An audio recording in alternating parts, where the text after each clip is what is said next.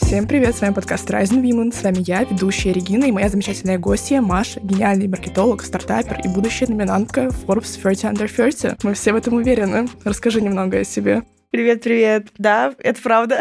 я вот еще номинантка э, Forbes. Очень бы хотелось в это верить. А я маркетолог уже 8 лет. Когда я говорю цифру 8 лет, мне становится не по себе. Почему так много? Мне разве не 17? Вот, маркетолог 8 лет. Карьера моя началась с маркетинга в Mail.ru. После него, об этом, я думаю, сегодня еще поговорим, после него у меня был свой образовательный стартап, куда мы привлекли инвестиции с моим партнером. И э, Сейчас я руковожу маркетинговым агентством, коммуникационным агентством Avantiina Agency как э, управляющий директор и строю свой новый, второй стартап образовательный, потому что первый мы закрыли. Так, давай тогда начнем сначала. Ты где училась до того, как прийти в Mail.ru? Я училась в РУДН на специальности реклама и пиар. Это никак не связано в том плане, что меня не после универа взяли в Mail, но это в какой-то степени мне помогло устроиться в Mail. А ты осознанно пошла в мейл или как бы куда взяли, или ты прям хотела в эту компанию? Вообще, мне интересно, началась карьера. Как бы я не искала работу в Mail.ru, и это ну, не был отклик на HeadHunter, не хотела попасть именно туда, я просто знала, что есть такая классная компания. Получилось так, что на втором курсе университета к нам на лекцию пришел человек, парень, молодой еще на тот момент, и прочитал нам лекцию на тему мобильного маркетинга. Раскидывался какими-то такими словами, от которых мне было страшно, там какой-то фрод, аффилиейт, что-то еще. Я думаю, боже мой, это так интересно. И я была той самой отличницей с первой парты, которая сидела и просто такая поднимала руку, а как у вас это, а как здесь вот это, а как вот это. И меня запомнили, хотя у нас был огромный поток на 100 человек, и он позвал меня работать ассистентом. То есть первый год, насколько мне было 18 лет, я работала ассистентом, личным бизнес-ассистентом, и чуть позже мы начали вдвоем делать большие конференции по мобильному маркетингу, как раз-таки с всякими мейлами, Яндексами, Гуглами, Фейсбуками. И, соответственно, меня как-то запомнили, потому что я была девочка, которая там бегает, решает какие-то проблемы. И спустя два года или полтора мне сделали офер в мейл, просто написав мне в Фейсбуке. То есть это получилось случайно. Я ничего для этого не делала. Нет, ну это вообще отлично, то, что так естественно, не прилагая каких-то усилий попасть ну, в хорошую компанию после выпуска сразу или вообще? Нет, я еще училась в универе. Я причем отказалась сначала. Это был третий курс, у меня дневное очное, а в Mail.ru работа 5-2 full time. Я отказалась, у меня же диплом, у меня же учеба, и мне... Я же отличница с я же, конечно, Не, я была не отличница, конечно, но я была такая заинтересована, очень, угу. очень денег хотелось просто, все. Не в оценках дело, ни в коем случае, просто хотелось денег. И мои одногруппники сказали, Маш, если ты откажешься, мы тебя выкинем в окно. ну, в шутку, конечно, но они просто дали мне понять, что это очень бредовая идея отказываться от такого оффера. А, я согласилась, пошла на собеседование, прошла все этапы, и меня взяли в 20 лет. Я была самым молодым сотрудником, по крайней мере, своего этажа, так точно. И как ты строилась твоя карьера в мейле? Сначала было страшно непонятно, то есть я была таким прям джуном-джуном, джуниор вообще, маркетолог, ей 20 лет, в общем, там коллеги такие что-то там подшучивали над моим возрастом в том числе, но я быстренько как-то влилась. Сначала было классно, была эйфория, я думала, все, моя карьера устроена, мечта сбылась, я в огромной компании, тут есть джуз-бар, тут есть зал, тут есть корпоративы, ДМС, и вообще, ну, это просто райское место, там есть отдельные какие-то зоны для чила, для работы, музыкальные комнаты, чего только не было. Прошло три месяца, мне все еще 20, и вдруг я осознаю, что мне не нравится работать в компании, в большой корпорации. Я прям запомнила момент, когда я сидела в столовой, там очень классная столовая, там очень вкусная еда, э, все супер. И сижу в столовой, там в обеде, ну, обеде очень много людей, и прям устраиваются огромные-огромные такие длинные очереди. Я сижу своим подносом с этой вкусной едой в этой классной столовой, смотрю на людей и думаю, черт возьми, я просто винтик в этой огромной системе. Я маленький человек, который ничего не решает, который не делает какого-то вклада. То есть моя работа, она как будто бы, ну, она не приносит какого-то результата по ощущениям. То есть это вот ну, что-то такое неосязаемое. Вроде что-то делаешь, а глобально да. ты не ощущаешь импакта Да, вообще никак, никакого, да, вот этого импакта нет. И я прям задумалась, что я не хочу тут быть. И мне стало как бы страшно от своих же мыслей, потому что это же была моя мечта, я тут всего три месяца работаю, мне 20 лет, куда я пойду? И я начала искать варианты уйти из компании в работу на себя. И ты уходишь во фриланс. А, я сначала запустила свой первый бизнес. Это был интернет-магазин японского чая матча. Я его доставляла сначала с Китая, потом поняла, что в Китае подделка начала У меня появилась возможность спросить, это правда то, что ту матчу, которую продают, это на самом деле не та настоящая матча, да. это что-то непонятное? Это пыль китайских дорог. Если мы говорим про китайскую матчу, а, там отличается по грейду, по цвету, по самому вот этому как бы дисперсность, мелкая дисперсность самого этого порошка. И поэтому, когда я сначала заказывала чай, ну, на Авито просто покупала китайский чай, он был, ну, цвета болота и запаха такого же соответствующего. Это не настоящая матча, естественно. Та матча, которая настоящая, из Киота, она абсолютно другая, и она безумно дорогая. Вот. И я начала делать свой этот первый бизнес. Идея пришла в голову как-то вообще, не помню точно как, что я видела кого-то в Инстаграме, у блогера, как она пила эту матчу в какой-то кафешке, они там только еще появлялись в шоколадницах. Я сходила на перерыв, взяла эту матчу в шоколаднице за 500 рублей за стакан, решила, почему так дорого, почему я не могу пить это просто в офисе у себя на кухне, ну вот, на кухне офиса. Начала искать, где можно купить этот порошок. Поняла, что не могу его найти, думаю, сделаю свой. То есть анализ рынка выглядел примерно вот так. сделаю свой магазин, потому что не могу нормально купить э, у кого-то. Вот. И как-то у меня так все началось. У меня был склад прям под офисным столом этих пакетиков, коробочек, наклеечек. Я сама делала сайт, пыталась разобраться в рекламе, сделала инстаграм, контент, короче, полностью все доставки. Я после работы бежала куда-то, забирала этот чай. И более того, ну, как бы я делала это параллельно с работой, не скрывая особо. То есть под офисным столом я хранила чай. Ну, это было в целом очевидно, что я делаю что-то еще, кроме основной работы. А еще у меня учеба и диплом. Это тонкий намек, то, что я хочу от вас уволиться. Да. И я, ну, конечно, очень переживала, что мои коллеги будут про это думать. Ладно, коллеги, а руководство? Потому что я в какой-то момент сделала рассылку по внутренней базе мейла с рекламой чая, с анонсом, что... Ну, это новый продукт от Mail.ru Group. Да, да, да очевидно же. И я, правда, бегала как бы на перерывах продавать его вот в этот э, холл, где лифты, то есть я спускалась, отдавала чай, забирала деньги, вот так, ну, у меня был бизнес, в общем. Почти травка. да, почти. Но у меня все было очень красиво. Все было легально и красиво. Все было легально. Да. Ну и в какой-то момент руководство узнало, конечно, мы пересекаемся на кухне, и мне руководитель говорит, Маш, я не слепой, я как бы в курсе, говорит, делай, что хочешь, главное, чтобы у тебя работа не страдала. Вообще, мне кажется, это очень правильный подход в управлении. А, вот, например, у меня сейчас команда, у всех есть свои фрилансы, свои какие-то проекты, кто-то свечи делает, кто-то что-то еще. Круто, это же очень классно. Главное, чтобы у вас не страдала основная работа, за которую вы получаете деньги именно в рамках нашей компании. Ну да, по факту. Вот. То, что, то, что ты делаешь в свободное от работы время. Да, вообще не волнует, по сути. Вот. И также было и там, и я такая, отлично.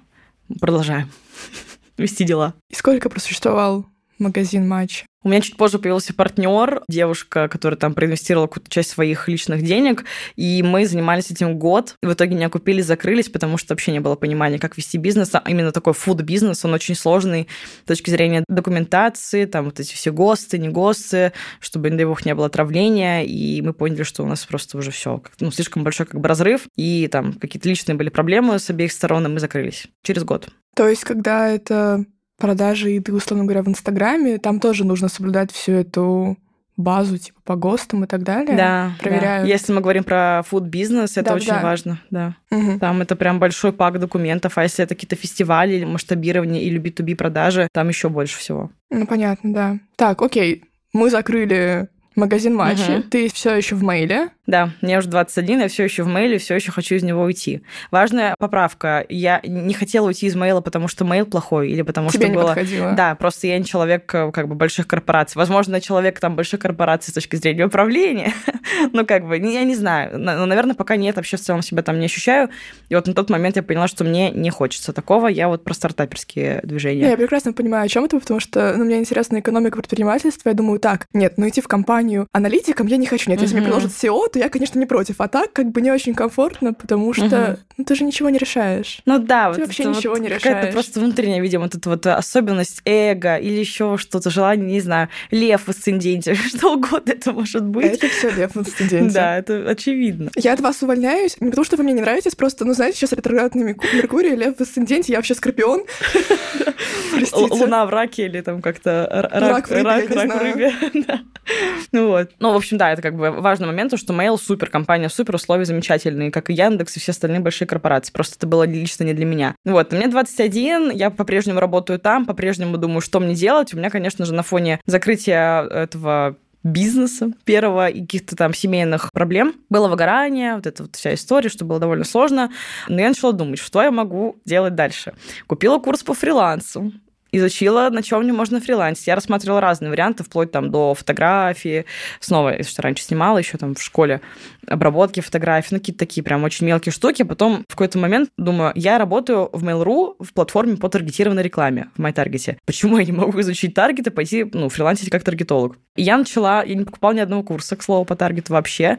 Я покупала своему коллеге сочники, который за сочники объяснял мне, как работает рекламный кабинет в Фейсбуке. То есть у нас был такой бартер. Бартер. Да. Ну, все в плюсе, вин Да, все в плюсе, он любит сочники, а мне нужен таргет. И он мне это прям все. Я ему прям приношу пачку этих сочников, он такой забирает. Мы открываем кабинет э, Фейсбука, и он показывает мне, ну смотри, есть это, вот это, это сюда, это сюда. Я такая, окей, суть ясна. Дальше сама уже доразобралась в целом, там примерно поняла. Где-то посмотрела какие-то бесплатные уроки, все, я таргетолог. И параллельно я запустила еще свой блог в Инстаграме, и я как раз-таки сама настроила на него рекламу, когда она у нас еще была в России. И у меня пошли подписчики довольно активно, прям первые несколько тысяч я собрала собрала в первые месяца три-четыре. Запустила курс по таргету, потому что, ну, я же поняла, как это работает, можно.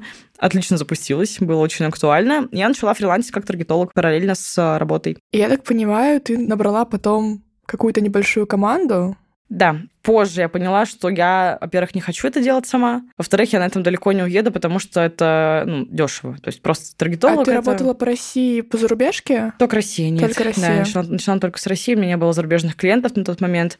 Я поняла, что я далеко на этом не уеду, потому что я брала за таргет много, я не чувствовала себя прям профессионалом в этом, потому что все равно вот я его там только сама изучила, могу рекламу в Инстаграме хорошо настроить. Но я знала, как это работает изнутри, потому что я прям в платформе по таргетированной рекламе, знаю глубину. Вот, но просто практики было мало. И я думаю, почему это должна делать я, если это может делать профессионал? Наняла людей, нашла их, причем мне там даже в какой-то момент работала моя коллега из Mail.ru, которая со мной в офисе сидела, я подгоняла какие-то фрилансы тоже.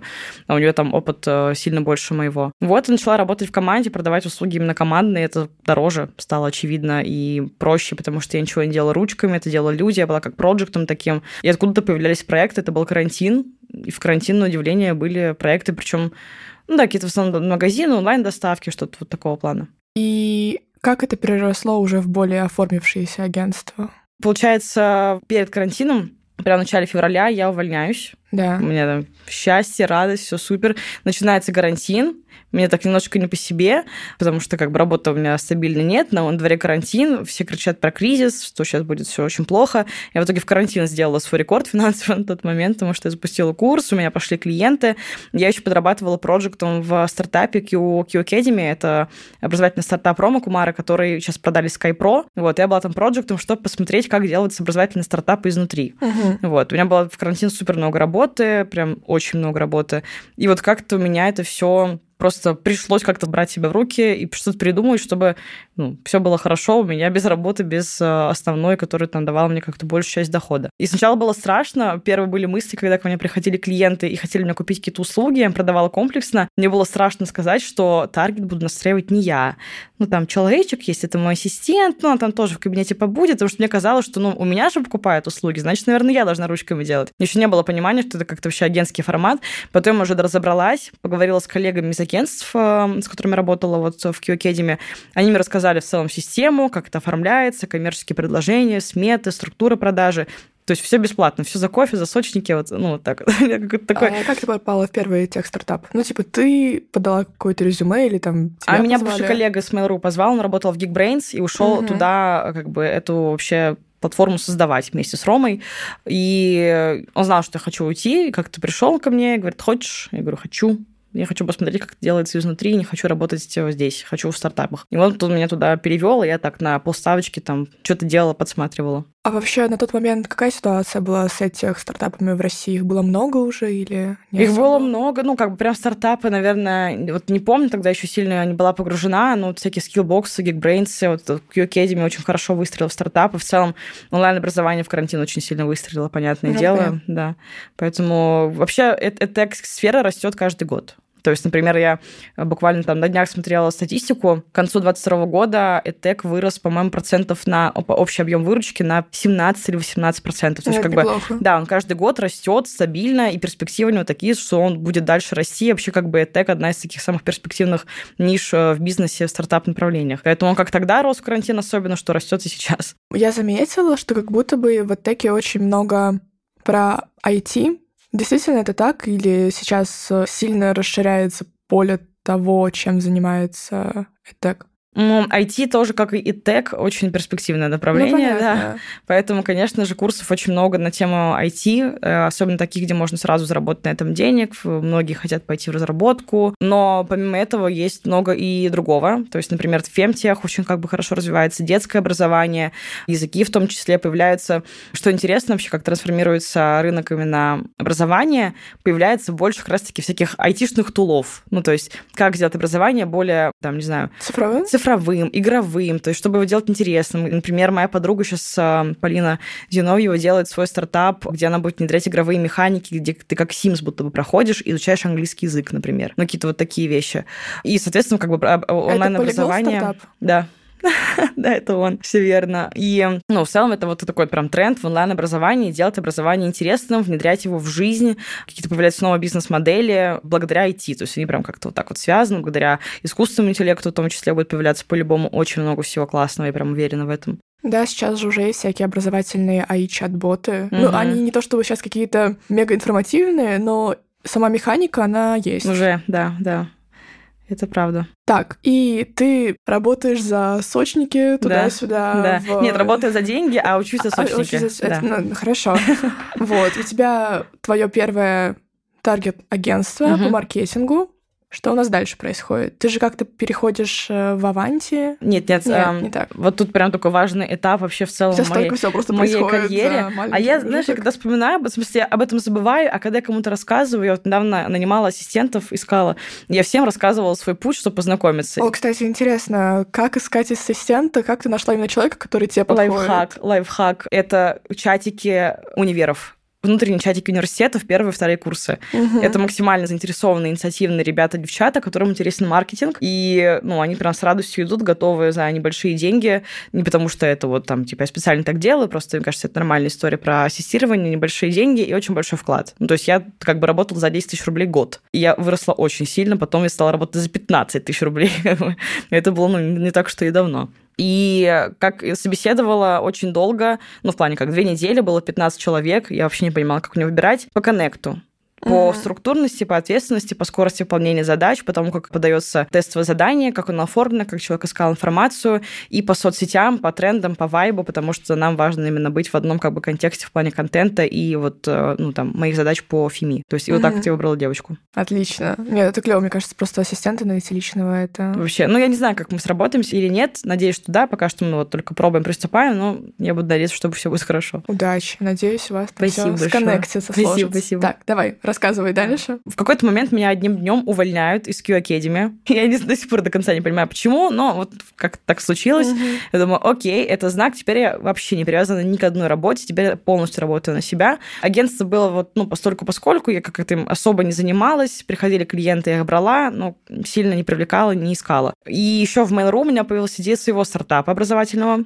Это была школа фриланса в трех направлениях маркетинг, бизнес, креатив. То есть такие короткие, практикоориентированные, недорогие курсы, которые позволяют тебе как бы изучить профессию, быстренько сразу на ней заработать денег. Я пришла к своему первому руководителю, у которого я была ассистентом. Я говорю, Сережа, привет, у меня есть идея на миллион, бизнес-план, вообще как швейцарские часы. Смотри, это была презентация, обычно в PowerPoint, где такая, это вот бизнес-план. У нас там есть такие курсы, есть такие курсы, мы делаем вот так, тут подписка, тут не подписка. Он такой, классно, давай делать. Мне нравится, давай пробовать. Полгода мне понадобилось, чтобы запустить первый стартап, то есть я полгода делала лендинг.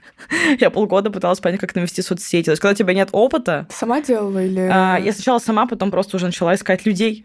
До меня дошло, что, оказывается, это можно делегировать. Вот. Когда у тебя нет опыта вообще, это прям все очень долго и сложно идет. То есть, я вообще не понимала, как это все можно вот создать, чтобы это была какая-то платформа, чтобы это были какие-то курсы, как это должно выглядеть. То есть, я просто что-то делала каждый день полгода, колупалась, вот по-другому не скажешь. В итоге 1 декабря мы все-таки запустились. Запустили мой курс по таргету в таком как бы MVP-формат, уже под эгидой Хьюми под названием этого стартапа, уже там все красивая съемка была, все поменяли, красиво, классно, продали успешно. И параллельно у меня еще как бы было фоновое агентство. Угу. Вот. И на одну встречу меня позвали, рабочую встречу для агентства, продать услуги по маркетингу.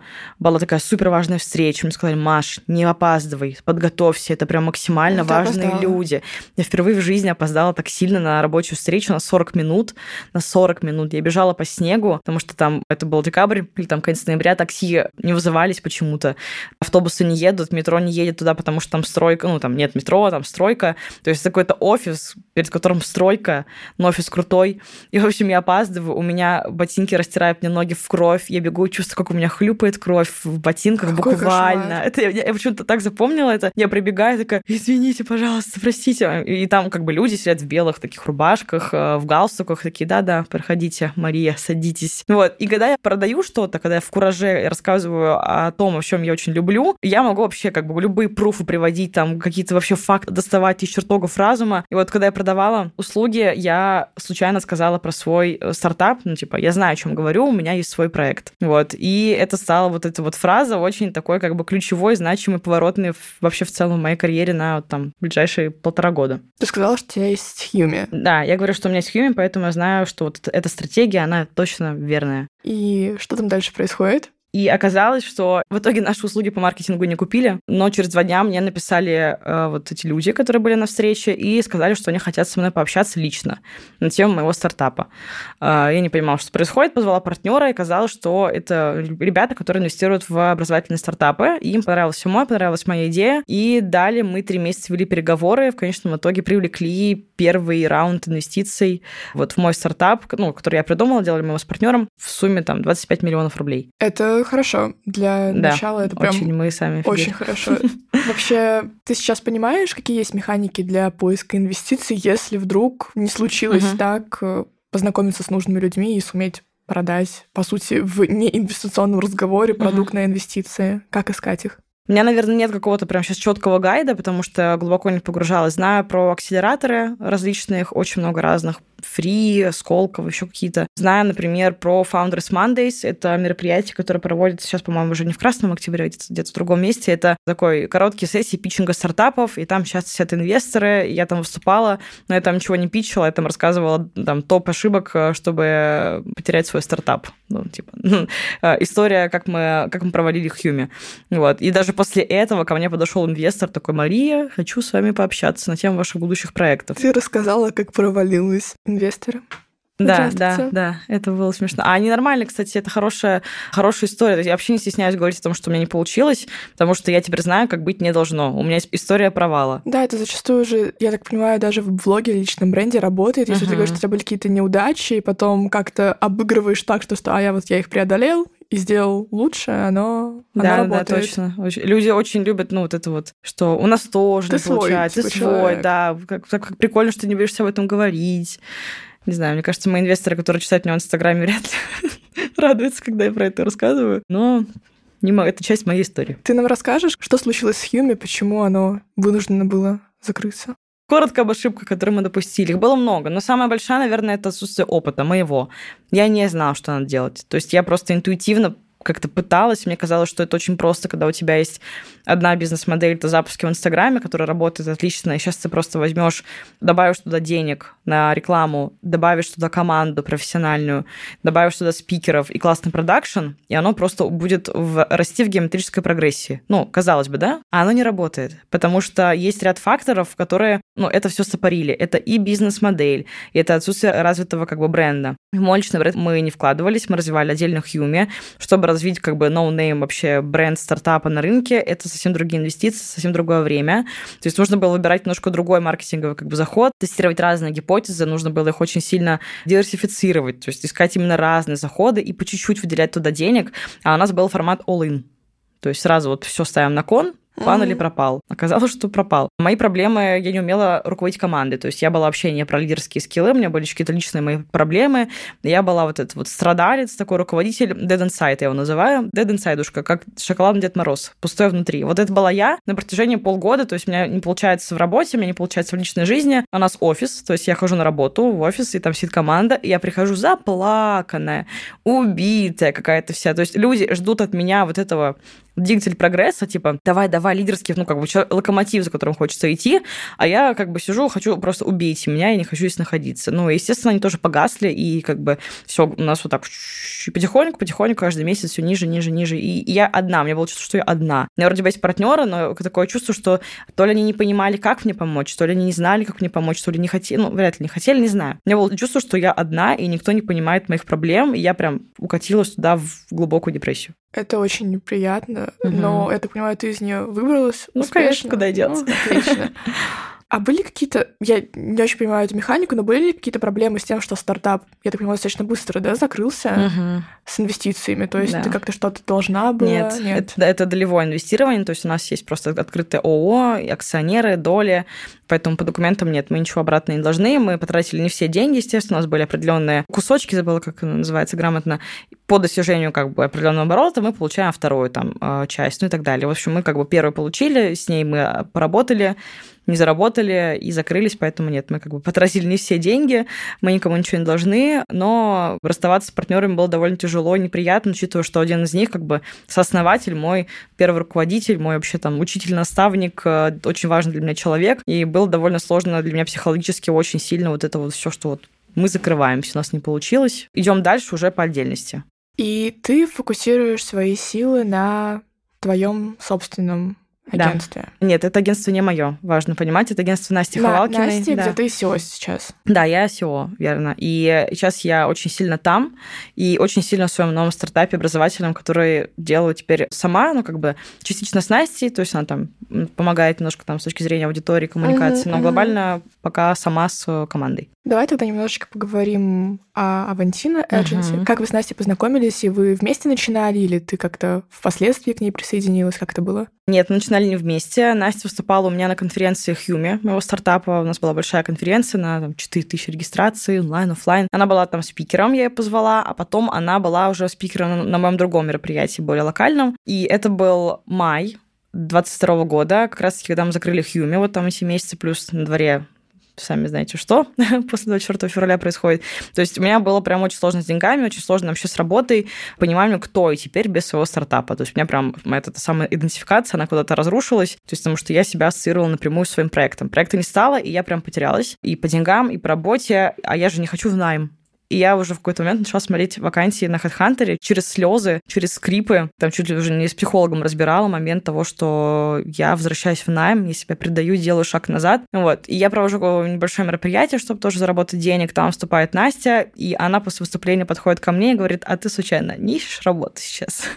Я говорю, ищу. Она говорит, супер, я тебе напишу. Ну, я примерно понимала уже, что она хочет мне предложить. Она предложила вакансию СО, я прошла собеседование и пошла работать туда. Вообще, как бы, особо сначала не было понимания, что делать. То есть мы очень много с Настей разруливали прям какого-то моего вектора.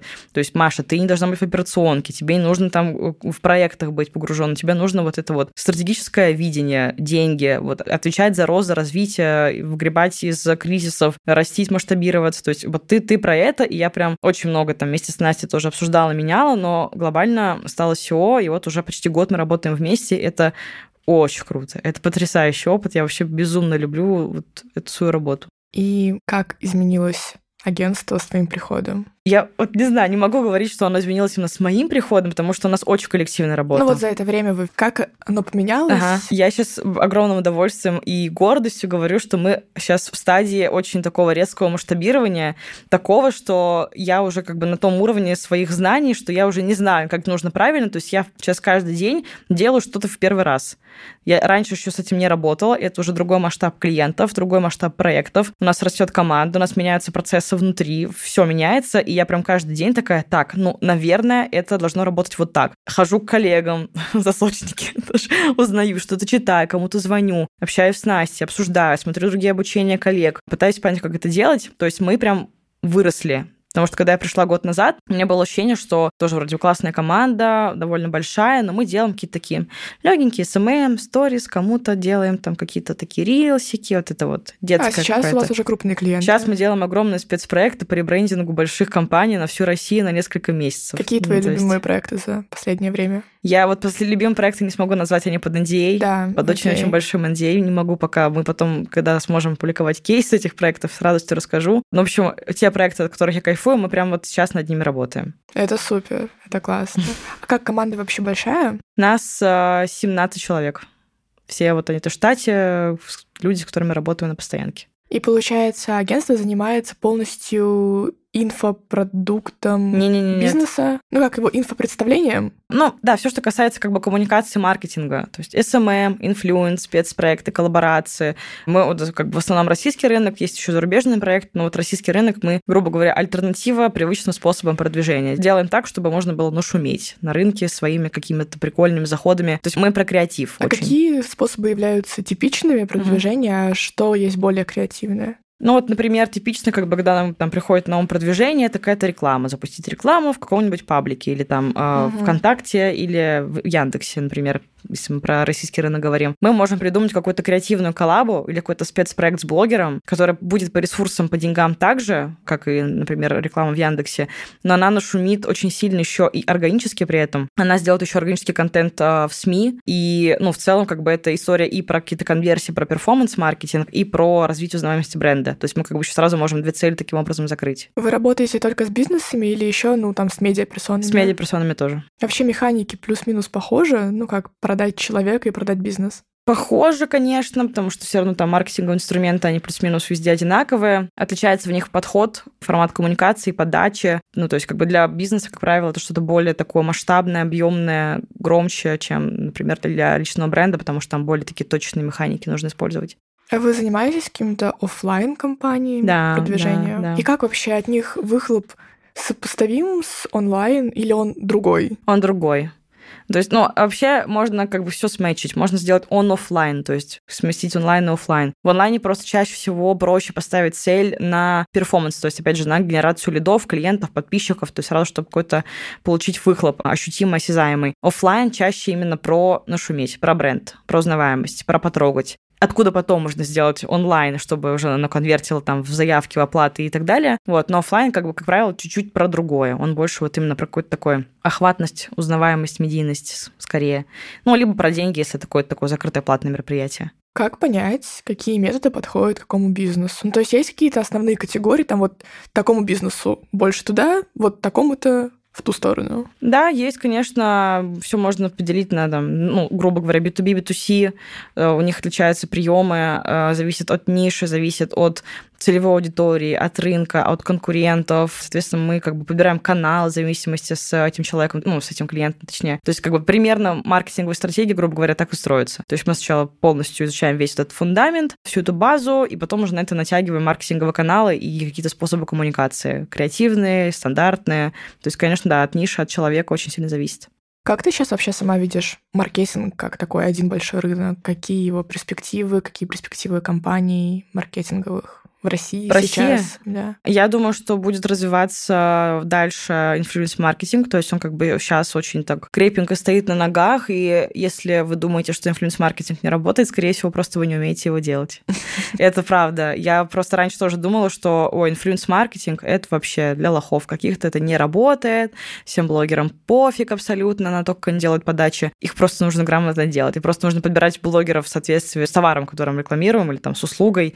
Короче, это работает. То есть у нас просто в штате есть инфлюенс-маркетолог Даша, она пришла к нам в штат, и я увидела, что инфлюенс-маркетинг работает, что он реально может генерить подписки клиентов, заявки, вообще вау. Поэтому я думаю, что будет инфлюенс-маркетинг развиваться активно. Я не знаю, будет ли как-то, честно говоря, тут нет пока что понимания, будет ли как-то современно, ну, вот эти вот искусственного интеллекта, тулы как-то использоваться в маркетинге, скорее всего, да, потому что я недавно общалась а, с девочкой, у нее свое агентство по продуктовым исследованиям, ну, там, по маркетингу, по продуктовым исследованиям, и они в компании внедряют вот эти вот AI-тулы искусственного интеллекта, чтобы как-то их использовать, там, в том числе с точки зрения маркетинга. Поэтому мне кажется, что в этом направлении будет развиваться что-то. И вот спецпроекты, коллаборации точно тоже да, потому что это прям реально очень классный, комфортный способ, ну, такой альтернативный способ продвижения. Очень мне хочется надеяться, верить, что ВКонтакте Яндекс как-то усилит свои платформы, сделают больше партнерских площадок, ну, там, Яндекс, например, и реклама в Яндексе станет такой же сильной таргетированной рекламой, как она была в Фейсбуке, хоть не задевает там площадки стандартные Facebook с Инстаграмом, но хотя бы так. Ну и в целом, как бы, если у вас проект работает онлайн,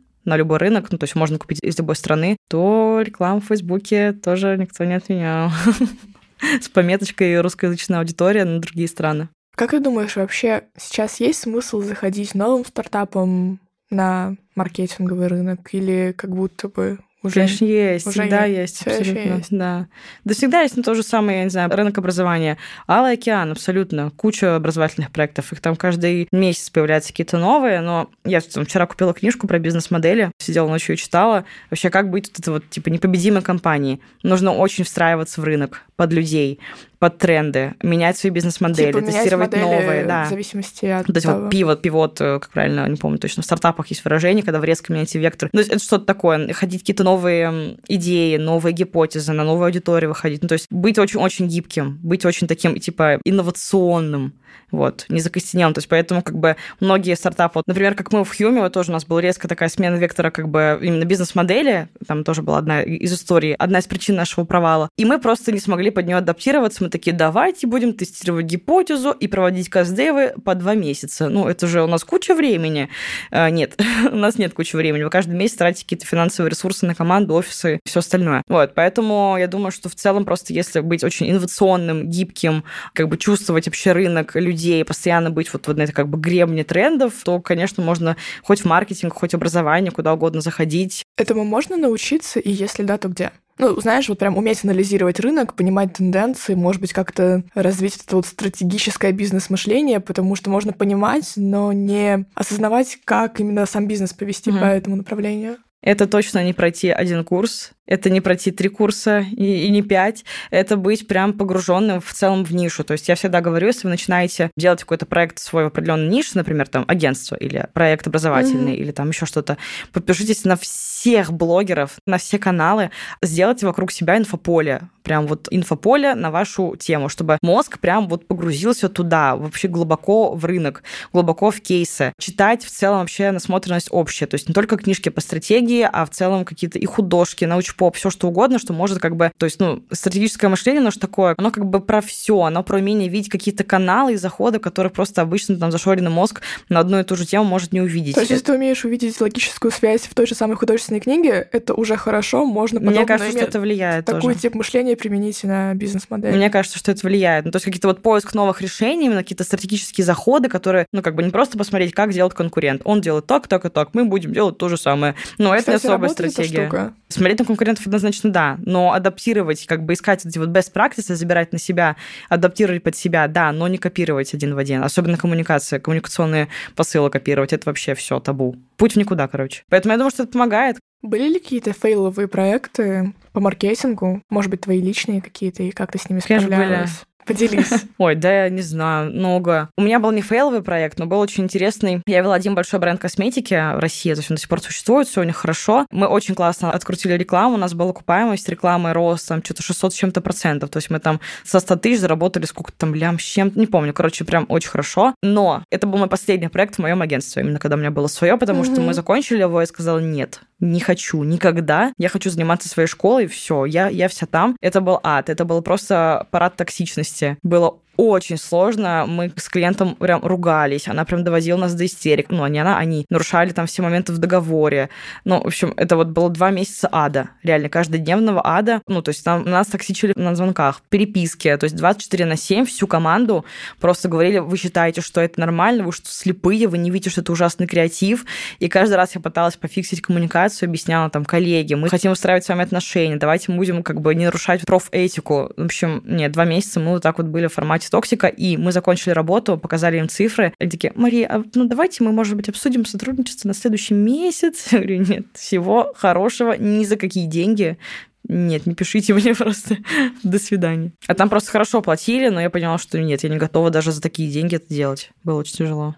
Представляю. И теперь ты, параллельно являясь SEO в Аванти, на agency, ты начинаешь Фемиру. Да. Фемиру, Химеру, можно ли считать Фемиру более взрослой такой версией? Название похоже, потому что я думала, что это будет такое логическое продолжение Хьюми. Содержание отличается абсолютно. Да, вот. Но я думала, что это будет продолжение, как бы хотела, чтобы это аккуратненько перетекло. Не получилось по, по ряду причин. А, да, это отдельное направление, делаю в параллели. Пока не понимаю, как буду это совмещать, но как-то буду. Так, ну давай тогда немножечко поговорим про Фемиру. Мгм. Каково начинать стартап опять с нуля, когда есть по сути, за горами уже один закрытый угу. стартап и одно закрытое агентство. Очень стрёмно. Но я саботировала год. Ну, саботировала еще по причине денег, потому что все равно хоть какие-то вложения нужны, там хоть какая-то команда, хоть что-то даже на MVP. Саботировала по причине большого загруза кризисов, потому что как бы мобилизация, это все очень сильно повлияло на нас. Мы были в формате выживания сначала, а потом мы уже стали расти. И по причине внутреннего страха. То есть как раз-таки мой проект, он о том, чтобы вот женщинам дать поддержку и говорить им, девчонки, не бойтесь, делайте свои проекты, вы все можете, вы крутые, вы сильные. У парней как-то по большей части проще. То есть я сейчас на днях общалась с друзьями, они такие, надо бы какой-то бизнес сделать. Придумали идею, через два дня у них уже снят офис, у них уже какие-то партнеры, команды, что-то они там уже договорились, встретились, решили. То есть у них как-то вот так, потому что... У девушек Девушкам как, как будто бы сложнее. И цифры из огромного количества исследований э, рынка, которые я провела и на российский, и на зарубежный рынок, реально это подтверждает, что девушек-предпринимателей, в принципе, так же, как и мужчин в процентном соотношении, но им в целом реже дают э, инвестиции, они реже совершают сделки, потому что, ну, не знаю, какие-то там соцфакторы, гендерные факторы, внутренние барьеры, то есть там прям ряд причин, по которым, почему у женщин получается чуть меньше, чем у мужчин, ну, закрывать сделки, делать прям какие-то очень большие, громкие стартапы, громкие бизнесы, вот там соцфакторы, гендерные факторы, э, внутренние барьеры, отсутствие там поддержки от близких, семья, дети, финансовые какие-то ресурсы, то есть и именно это у женщин очень сильно считывается и прослеживается, потому что у мужчин как-то все равно, мужчина бизнесмен, классно. Женщина-предприниматель тоже классно, но есть как бы но. Типа, а что ты там, вот это все время амбиции твои, замуж никогда не выйдешь, ты вообще как-то... А детей когда? Что а детей когда, да. С кошками останешься, сидишь, работаешь сутками. Угу. Ну, как-то и женщина это есть. Не знаю, эта история как-то про феминизм, не про феминизм. Мы не хотим использовать феминитивы но это даже. не то, что феминизм, это скорее... Это гендерная экономика, и угу. с, ней, с ней можно что-то угу. сделать, и это не только про феминитивы, это, мне кажется, скорее про патриархат патриархальную, про некоторую экономическую структуру да, и вот, ну, наверное, мне просто очень хочется поддержать женщин, дать им какие-то ролевые модели, то есть все лекции, все какие-то обучения, все это будут читать женщины, которые смогли. И я причем хочу доказывать, показывать, что это вот есть э, там женщина успешная, с успешным проектом, у нее при этом есть отношения, или у нее есть семья, и потому что ну, вообще женщина супер мультизадачна, кстати.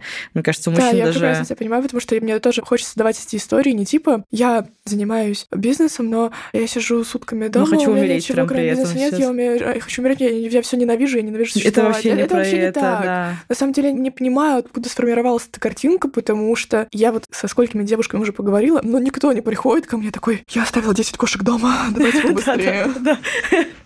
Да, реально. Ну нет, вот так, конечно, не хочется. Как раз-таки это про баланс. Вообще женщины, мне кажется, они по-другому реально ведут бизнес. Он другой. И это тоже, кстати, вот не про подышать маткой.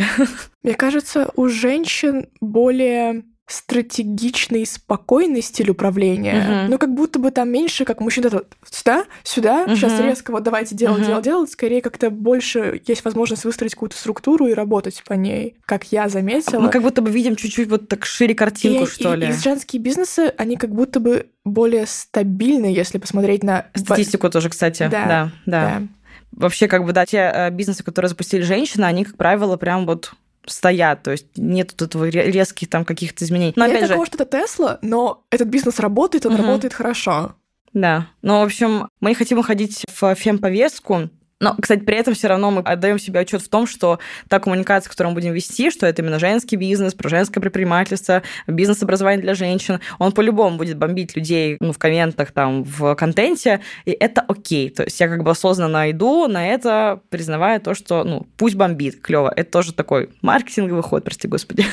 вот. На вообще это вся как бы история с Феми, она пришла в голову как бы даже там, мы с партнером просто из Хьюми обсуждали эту идею, потому что за рубежом это уже все есть, работает. Фемтех-стартапы. Да, фемтех-стартапы, в целом какие-то сообщества по поддержке женщин-предпринимателей, они там уже есть, активно как бы существуют, работают сегодня хорошо. В России они только-только сейчас начинают появляться. То есть вот даже год назад их почти не было. То есть было там какое-то э, сообщество жены Игоря Рыбакова, по-моему, не помню, как называется, это оно какое-то такое бесплатное, просто в формате... В целом сейчас, вот именно в этом году стали появляться всякие женские сообщества, и я не могу сказать то, что многие из них сформировались в что-то вот прям хорошее Понятное, рабочее, да. понятное. Да. Пока что только вот на уровне идей у нас там есть 50 девочек, которые по группам из 10 человек Мгм, приходят раз в пару месяцев, и как бы И все. все, да, то есть масштаб не уходит. И да, появляются какие-то женские, там именно просто отдельные какие-то конференции по женскому бизнесу. В общем, оно пошло. То есть на Бали, а, вот прикольный, кстати, проект есть на Бали, большая конференция именно по Woman Tech, по-моему, называется, то есть как бы женский бизнес. И я такая, класс, то есть моя аналитика там рынка год назад, она меня не подвела, потому что у меня было ощущение, что это как с чаем, когда я чай запускала, тоже я такая, блин, ну матча же, это же классная штука, то есть у меня есть ощущение, что это будет популярно, а я запускаю до того, как это станет популярно, а денег на масштабирование нет. То, есть, ты типа опережаешь тренд? и- Э, с матчей так и получилось. То есть у меня был не product market fit, то есть не time to market, в общем, вот эти как бы все выражения, не вовремя. Либо нужно было больше денег на старте, чтобы целый год спокойно с этим работать и быть как раз-таки вот как э, Macho Botanicals, например, там наши конкуренты на тот момент, или потом как сделали Setters. Пришли на рынок, правда, позже, но такие, «Пф, везде, мы будем всюду, потому что у нас сильный маркетинг и есть бабки на то, чтобы это масштабировать. Вот то же самое я боялась, что будет с Феми. Год назад я такая сидела и думала, вроде бы цифры и рынок подтверждает, вроде бы КСДО подтверждают, а вдруг России не поймут, а вдруг скажут, что за бред, блин, Феми, а почему не для мужчин, а почему ты женщину выделяешь? Ну, в общем, я как такая, блин, непонятно, непонятно. Целый год я как бы сидела там, саботировала, боялась, не понимала, как начать. Сейчас я вижу такие маленькие вспышки подтверждения того, что это начинает появляться на рынке, думаю, огонь, все, я, значит, правильно рассуждаю, идем по той же стратегии, все, как я придумала. Сейчас я еще себе там э, взяла консультацию, именно такую более глубокую, там, по бизнес-модели, по фин-модели, чтобы прям вот туда все, все наладить, настроить сразу базу и пойду, то есть как бы мои там рассуждения год назад, они были верны. То есть у тебя будет формат лекций, будет там приходить какая-нибудь крутая женщина-предпринимательница, и она будет вести лекцию по какому-то там специфичному поинту, допустим, инвестиции или там старт или продвижение, что-то такое. А, да, я пока еще думаю над бизнес-моделью, опять же, с точки зрения того, чтобы это было как-то удобно, классно, там, вот сейчас буду по этому поводу разбираться на консультации, но суть, да, в том, что лекции будут читать действующие женщины-предприниматели на какую-то определенную тему, то есть это как маркетплейс таких навыков. Либо подписка будет, что вряд ли, пока не знаю, либо это можно будет отдельно купить, либо это будет маркетплейс, где можно будет в целом как-то разместиться там сторонним спикером. Суть в том, что, да, это такое карманное образование, создание инфополя, как я говорил уже ранее, важно погрузиться в предпринимательство. Это не про посмотреть один курс, это не про попить кофе с одним фаундером, ты такой, все, я тоже предприниматель. Да, скорее всего, если ты родился вырос в семье предпринимателя, у тебя в целом эта жилка и как-то мышление, оно сложилось. Я, например, не из такой семьи, я в себе это прям взращиваю. То есть я такая, так, здесь можно делегировать, потому что тебе не нужно делать это ручками, ты сэкономишь здесь время. Вот. И мне как бы прям нужно вот это вот в себе, благодаря людям, благодаря комьюнити, в целом благодаря инфополю прям взращивать. И вот как бы Феми это про инфополе предпринимательского, вот это вот комьюнити женщин, которые смогли, и которые при этом остались женщинами классными, сексуальными, свободными, красивыми, и у них есть бабки, и они делают проекты, от которых им интересно, они не умирают на скучной работе или не зависят от своего мужа, который там, не знаю, шантажирует их деньгами, ну что-то такое. То есть это То про есть, по факту, я, приобретя подписку или как-то Ну, допустим, подписку, допустим, да. подписку, Мгм. то есть я могу, сидя за завтраком, включить э, лекцию про, не знаю, MVP и Мгм. послушать, как оно, Да. что оно. Да, при этом там будут и софт-скиллы какие-то отдельные, и, возможно, даже То есть А, эффективное лидерство, условно Да, говоря. да, да, да, да. То есть вот прям не то, что так, сегодня мы будем там копаться в финмоделях. Да, это будет такой софт в том числе. Может быть, даже это будут какие-то там более вообще отдаленные лекции на тему там, не знаю, мышления. И, ну, потому что это тоже важно. Как бы я уже просто вывела такую формулу. Хочешь новых результатов, меняй мышление, меняй действие. То есть только в купе как бы это работает. Поэтому действия тоже, да, будем изучать, но и мышление в том числе, я думаю, будет. Это будет больше подходить еще начинающим девушкам, которые только хотят, или те, которые уже делают. Я думаю, это будет какой-то микс тоже, пока мне нужно понять именно, потому что это уже продуктовая стратегия. Я вот в этот раз подхожу максимально осознанно, уже после первого большого провала. Может, кто-то скажет, что это неправильно, что стартапы должны лететь вот на этом огне и кураже, по факту разберемся. Вот у меня на- на первый раз на кураже полетело, не туда, поэтому во второй раз я уже прям подготавливаю базу, и делаю все сначала, сразу. Поэтому, скорее всего, в продуктовой стратегии будет заложена, ну, как бы лекции там для начинающих, для более продвинутых, или какие-то отдельные курсы, либо это будет общая подписка, где будут разные, разные, разные, разные. Вот пока что тоже у меня еще это вот. Мой знакомый очень странную аналогию проводил, но мне запомнилось, что стартапы это как хорроры, потому что нас цепляют хорроры, в которых все очень близко к жизни и все очень продумано, и типа в стартапах также. Чем у тебя на начальном этапе все Мгм. более продумано и расписано, тем, скорее всего, это с большей вероятностью сработает. А если это все звучит гипотетически, возможно, это сработает так, то как будто бы оно не зайдет. Прикольно. Ну, тут, я думаю, есть разные гипотезы, потому что я когда выступала на конференции для фаундеров, там сидели как типа жюри, ну, стартаперы, и я им рассказывала, что вот процессы, структура, команда — это важно, нельзя быть в хаосе, потому что вам нужно вот хотя бы вот на этом этапе иметь какую-то ясность и четкость. И они такие, нет, мы не согласны, стартап — это когда все летит, когда все горит. Это типа мы а, сделали юникорн стартап, привлекли за один день миллион инвестиций, вау, круто. Ну, и кого-то реально так. Оно может так сработать. Да, кого-то работает, я понимаю, что если я мне еще и стартап, ну, внутри в процессах будет в хаосе, я просто вообще ну, у меня есть иногда такое ощущение, что быстрый стартап — это не для российского рынка. Я не знаю почему. Ну, как будто бы, если ты в Силке Valley, оно проще. То есть, как будто бы, если это очень быстрый стартап, на него нужны будут более крупные инвестиции, а в России их не всегда готовы предложить. Не знаю, как это такое Да вообще стартапы в России. Тут мне недавно сказал, типа, Маш, стартап в России, ну, Зачем тебе? Ну, очень многие угорают, типа, со Сколково, мол, стартап-школа в России. Ну, кстати, у Сколково, например, ВУШ, их э, этот... Э, Самокатики? Да, привлекли сейчас на IPO вышли, привлекли там сколько 2,5, 2,7 миллиарда рублей инвестиций, миллиарда. Ну, на IPO пошли, то есть они вот у Сколково резиденты. Да. И там у них еще второй вышел резидент тоже на IPO, поэтому я не знаю, Сколково, мне кажется, как бы из того, что есть... работает. Ну, наверное, это самое лучшее из Да, того, из того, что, что есть, сейчас. думаю, там все окей. Ну, условно, с акселератором в Сан-Франциско, наверное, будет сложно сравнивать. Ну, ну ладно, как есть. как есть. Да, кстати, очень много мнений относительно того, как должен выглядеть MVP. Как ты думаешь, как должен выглядеть MVP? Не так, что вы собрали его совсем уж из говна и палок, и у вас вот хотя бы как-то стоит.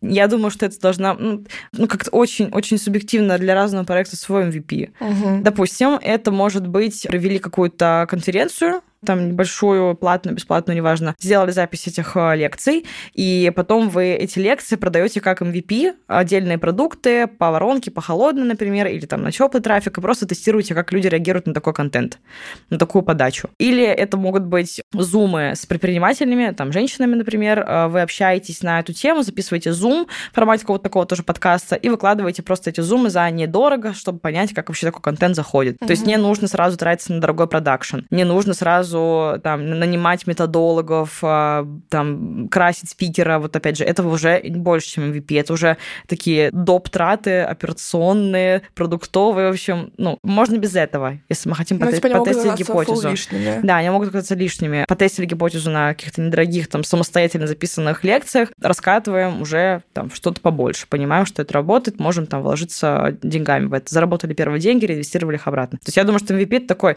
чтобы минимально потратить денег, прям вот вообще желательно не потратить, потестить просто гипотезу, как это работает. Угу. Потом уже тратить на это деньги. Вы уже с Фими это сделали? А у меня уже, да, была конференция с этими записями, и она прям хорошо зашла. Кого а. спикера позвала? Вот как раз была Настя Ховалкина, там была Катя Гренко, и там была Маша Зайцева, основательница салона лазерной эпиляции Epilate Me. Они сейчас пошли, по-моему, на рынок Дубая, открываются. Угу.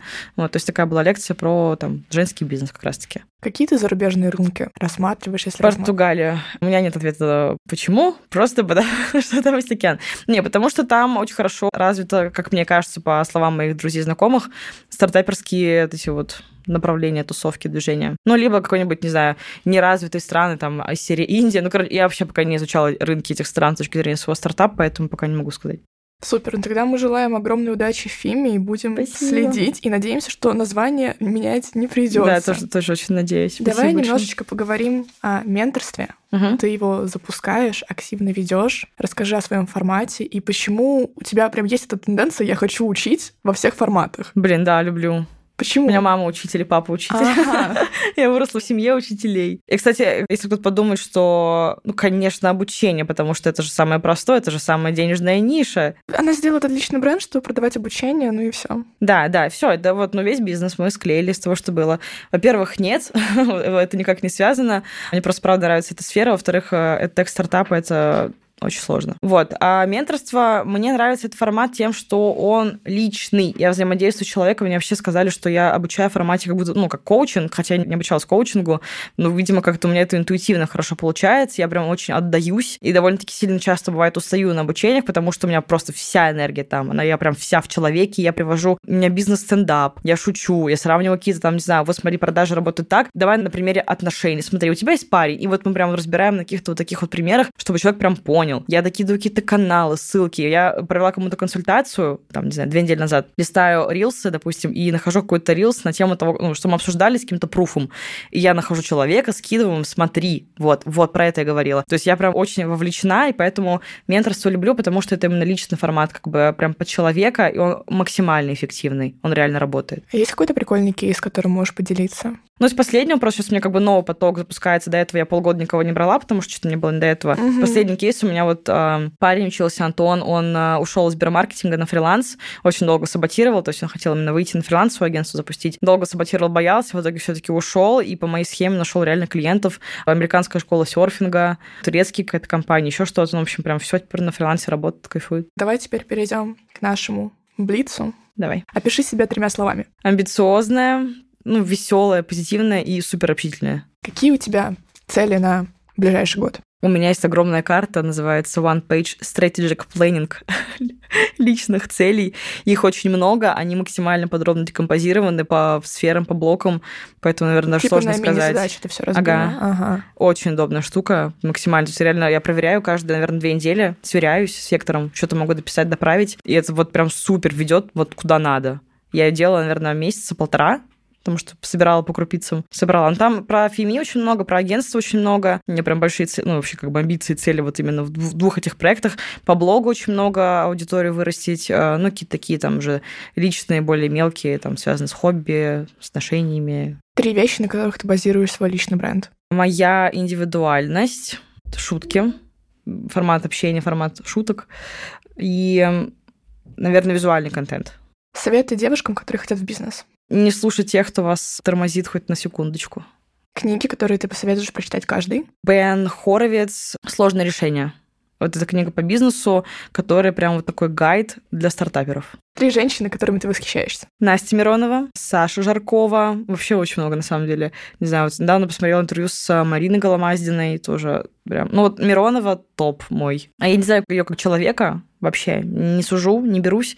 Смотрю просто на картинку в соцсетях, на интервью подкасты, которые он дает, очень восхищает. Вот именно прям вот как бы как сошелся пазл. Красота, сексуальность, вот эти вот бизнесы, которые она делает, именно реально бизнесы.